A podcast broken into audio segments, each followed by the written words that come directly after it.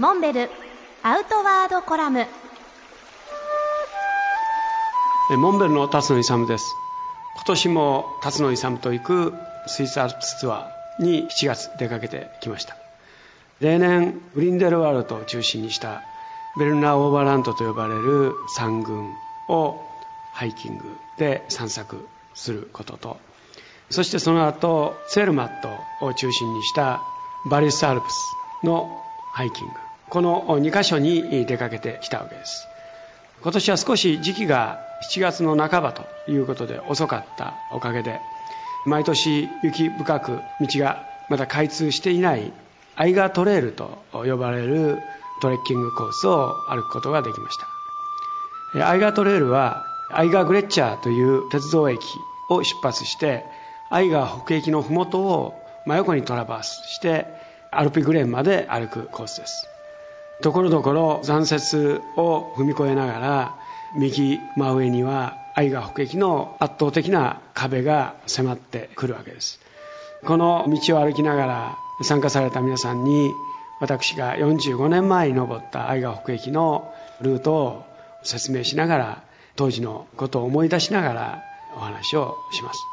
愛川北駅は標高3970メータ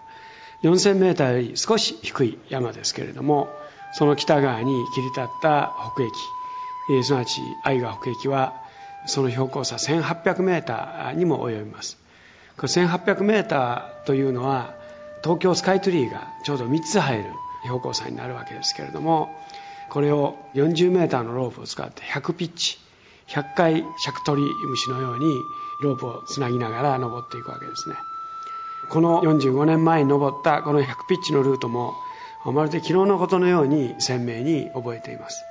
こういったその時々のエピソードを交えて参加者にお話をそしてゴールはアルピグレのホテル。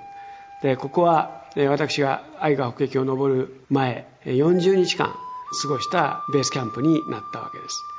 このアルピグレーンにはちょうどこの時期乳牛がグリンデルワールドから上に向かって追い上げられそこで草をはみながら